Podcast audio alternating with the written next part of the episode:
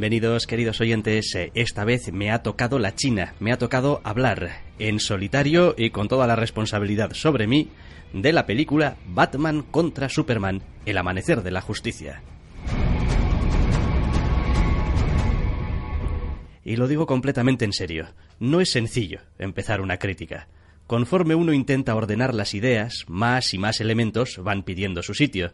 Por eso, lo primero que hay que hacer es probablemente responder la pregunta. Y la respuesta es no. No me ha gustado Batman contra Superman.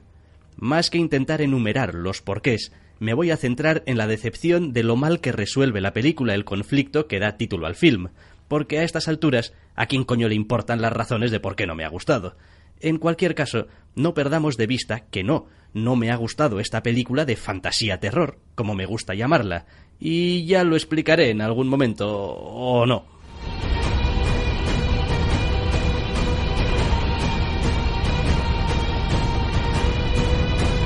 Lo cierto es que hubo un momento de esperanza.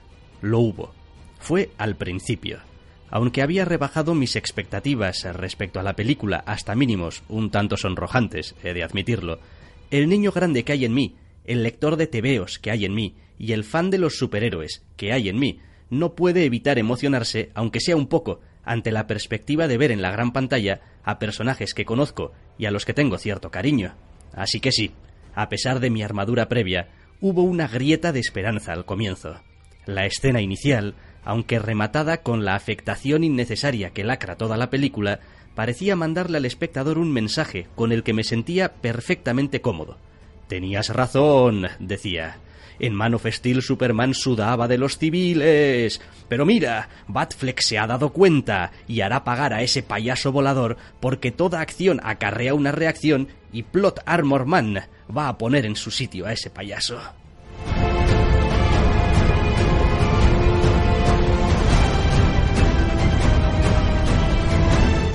Pero después la película decide que no, que en realidad el payaso volador es, tiene que ser, de los buenos. En un film que realiza tan buen trabajo convenciéndonos de que todo el mundo, pero todo el mundo, es un cabrón egoísta, nadie se traga que el gilipollas de la capa sea bueno. Porque atención, spoiler, es que no lo es.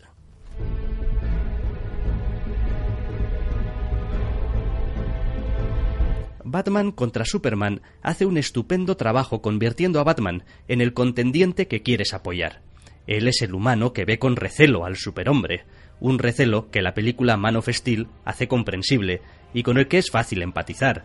Sin embargo, también es sencillo ver que Batman ha perdido totalmente la capacidad de pensar en nada que no sea el control.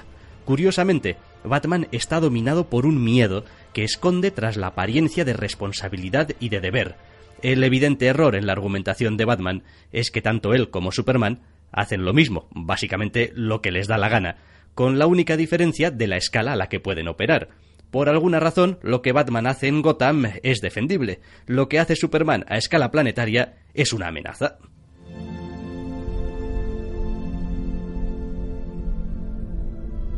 Así que ya desde el principio empiezo a perder poco a poco la esperanza. Han convertido una preocupación legítima que hacemos con este tío superpoderoso en una cuestión de miedo y de paranoia. Desde esa perspectiva es complicado defender la posición de Batman.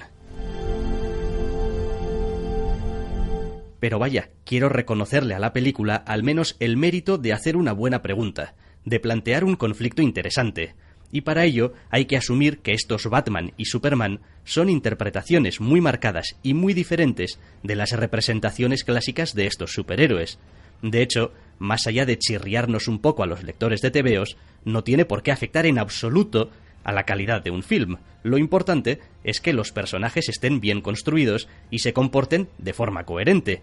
Y aquí es donde empezamos a tener problemas, porque curiosamente, Superman es el personaje mejor definido de la película.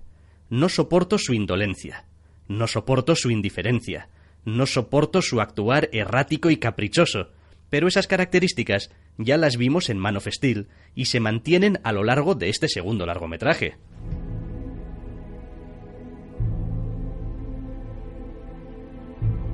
Peor parado sale, en este sentido, Batman Un Batman que el espectador quiere querer, y que de hecho se deja querer a lo largo de la mayor parte de la película. Pero es que nos falla en los momentos más importantes, los momentos en los que hay que tomar las decisiones, cuando hay que hacer lo que hay que hacer.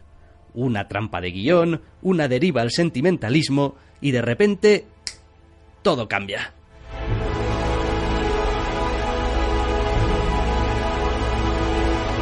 Y la película, a la que tampoco me engaño demasiado, probablemente igual igual iba a odiar con toda mi negra alma, pero que al menos estaba siendo, pese a sus múltiples problemas, fiel al interesante conflicto que planteaba, se convierte de repente en un manido cliché. Batman contra Superman ya era cuestionable cuando estaba queriendo ser una peli de superhéroes diferente en tono y maneras, pero en cuanto se sumerge cual cochino en barrizal en las conocidas charcas de las películas de superhéroes, hace aguas por todos lados. Simplemente ese no es el camino que habían decidido tomar. Claro, viendo el resultado final, viendo el conjunto de la película, cualquiera puede echarle cosas en cara. Es que es muy fácil.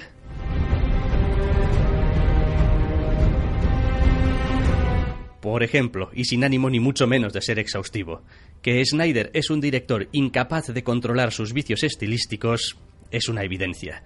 No creo decir ninguna barbaridad, aunque algunos querrán pegarme por decirlo, que Snyder es como el Michael Bay de las pelis de superhéroes, fijándonos en lo más básico e irrelevante. Por ejemplo, cada película suya se excede en el uso de la cámara lenta, pero es que peor es su montaje su concatenación de escenas coronadas con esa maldita cámara lenta. Ya.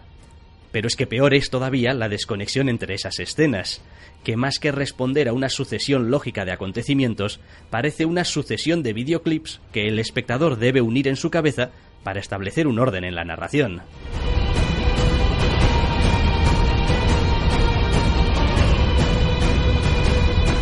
Así que Batman contra Superman, más allá de que te pueda parecer visualmente bonita o que el conflicto superheroico te la ponga dura, que oye, eso va por gustos y ahí tampoco me voy a meter, se entrampa a sí misma al ser incapaz de responder la doble pregunta que se plantea a sí misma.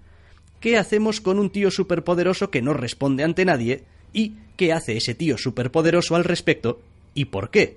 Y la respuesta que da se reduce a la primera pregunta es irrelevante, oiga puesto que le intenta responder un puto chalado como es Lex Luthor. Sí, bueno, aquí también podríamos hablar largo y tendido de Lex Luthor. Curiosamente, yo pensaba que iba a ser un personaje simpático y que rompiera la seriedad general del film, pero resulta ser un bufón al servicio de las necesidades de la trama. Pero cuidado, obviamente Batman también se ha hecho esta primera pregunta, y de manera poco sorprendente llega a una conclusión bastante parecida a la de Luthor. Pero aquí el cruzado de la capa se ve empujado a esa trampa de la historia que le obliga a ver la luz de manera casi milagrosa. Una chapuza de estas cogida con pinzas, vaya.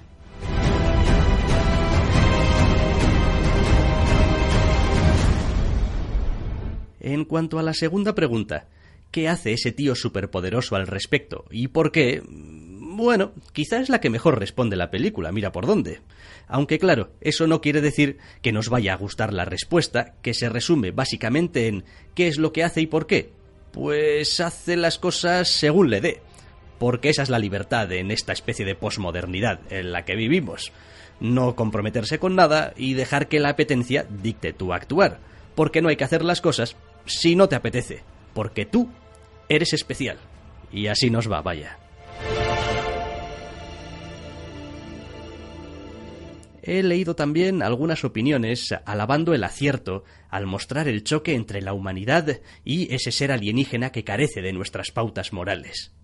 Vaya, como si el ser de otro planeta tuviera influencia en la moralidad, como si haber sido criado y educado en nuestro planeta no hubiese conferido a Superman ninguna clase de vínculo con la humanidad, cuando digo que esta película es de fantasía terror, eh, me refiero a esto. Me refiero a su madre humana diciéndole que no le debe nada a este mundo. Me refiero a un protagonista actuando en su propio beneficio, por sus propios motivos, y haciendo que las veces que realiza actos que podrían considerarse buenos, sea solo porque en ese caso lo bueno y su interés le han coincidido. Superman es, en definitiva, estrictamente lo que su nombre sugiere, un superhombre, pero solo un hombre. Todo lo que esa visión del personaje tiene de realista o impactante, o posmoderno, o rompedor, me da igual que podría tenerlo, no digo yo que no, contrasta terriblemente con lo alejado del espíritu y caracterización que de él se ha hecho siempre en los tebeos.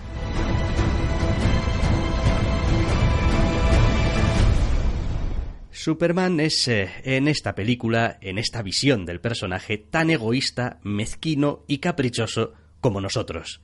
Pero ni se siente atado a nuestras normas, ni podemos obligarle a cumplirlas. Un ser de poder supremo como ese quizá provoque admiración, fervor u otros sentimientos en los demás, pero en este caso, y volviendo a lo de fantasía terror, yo estoy con Batman, y lo que tengo es miedo. Mucho miedo.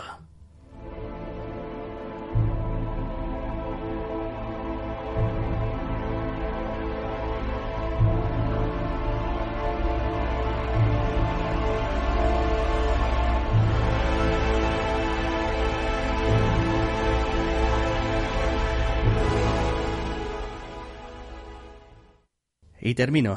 Aquí ya el comentario de la película Batman contra Superman.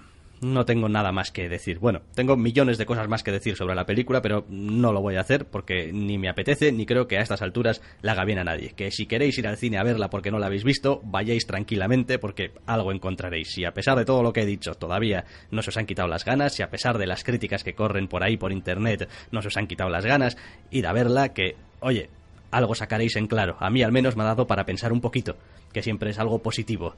Os espero ya en la próxima edición de alguno de estos TAS eh, Express, en los que no me prodigo demasiado, pero eh, nunca se sabe.